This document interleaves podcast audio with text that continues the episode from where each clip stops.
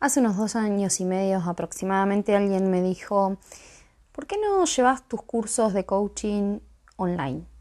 Y yo me quedé pensando como diciendo, ¿cómo?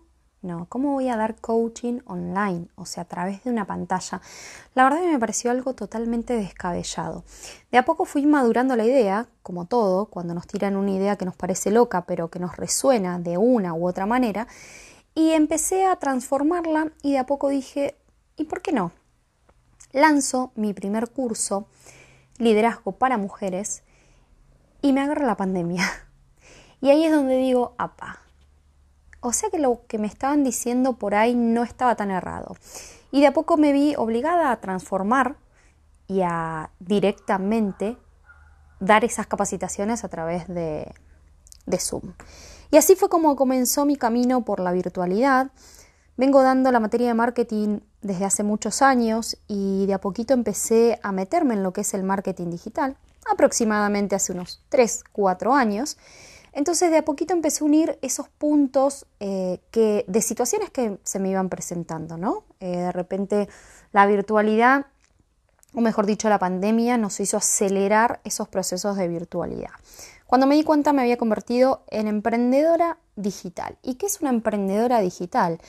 Bueno, es desafiar las redes sociales, eh, los distintos puntos de comunicación que tenemos con nuestro cliente para hacerle llegar nuestro mensaje, sea cual sea el mensaje, de un servicio o de un producto que estamos ofreciendo, eh, de la pasión que nos genera hacer lo que estamos haciendo, y de eso se trata un poco, convertirse a poco en un emprendedor digital. Obviamente que uno tiene que ir adquiriendo un montón de herramientas.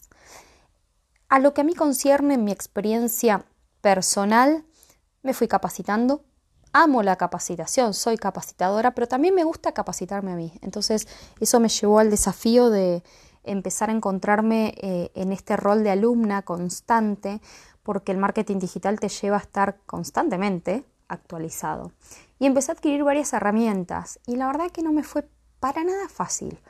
Primero porque cuando comencé fueron unos 6, 7 meses antes de la pandemia, entonces todo lo que yo estaba queriendo incorporar a esta emprendedora digital era muy nuevo, entonces no, mm, mi red de, contención, esa red que nosotros tenemos que nos apoyamos, todavía no conocía mucho del tema, entonces solo la persona que me había tirado la idea me fue dando una mano, pero se me hacía muy difícil esto de decir, bueno, a ver, empecemos por lo básico. Tengo que hacer una página web. Bien, busquemos una persona que haga una página web enfocada en vender servicios, porque yo lo que iba a vender era cursos.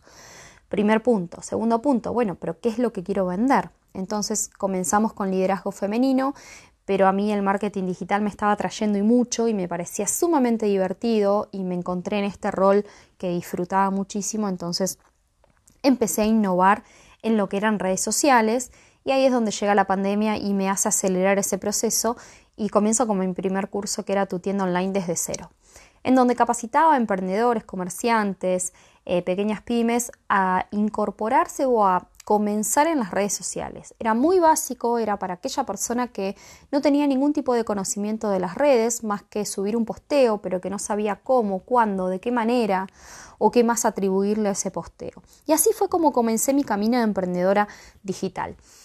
Me llevó muchos dolores de cabeza, eh, siempre cuento que hubo un punto en el cual realmente lloré, me senté frente a la compu y lloraba porque todo lo que quería hacer me costaba, no me salía, veía que otros lo hacían con facilidad, pero uno ve que alguien está dando un curso y cree que es totalmente sencillo, pero todo lo que es el, el backup, la preparación de ese curso, tiene sus cosas, que una vez que uno los aprende después pasa a la sencillez, como todo, pero que en su momento me llevó a redescubrir nuevas herramientas, a redescubrirme a mí como persona, a mí como emprendedora física, en donde prácticamente yo siempre decía que no vendía mis servicios porque se vendían solos, porque me conocían, porque comencé en una empresa y después me llamaron de otra y de boca en boca me fueron llamando de otra y nunca tuve que invertir un solo peso en publicidad para vender mis servicios. Pero el emprendedor digital es totalmente diferente porque es un mundo nuevo en donde te tienen que conocer. Entonces tenemos que empezar a desafiar estos canales de comunicación distintos, ¿no?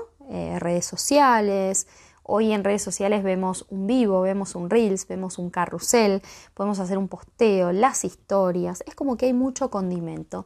Bueno, todo eso lo fui aprendiendo de a poquito, poco a poco, y a medida que vayamos transcurriendo los distintos episodios de este podcast, le voy a ir contando las distintas experiencias y los distintos caminos y atajos que con el tiempo fui tomando para que mis resultados vengan un poquito más rápido. Ojo, un poquito, no quiere decir que totalmente inmediatos porque no creo en los resultados inmediatos, sí creo en la construcción y en el proceso para poder llegar a lo que queremos con mucha paciencia, con mucho trabajo, con mucho esfuerzo, con convicción y con visión que la considero totalmente fundamental. Si no sabemos a dónde queremos ir, es muy difícil que podamos llegar.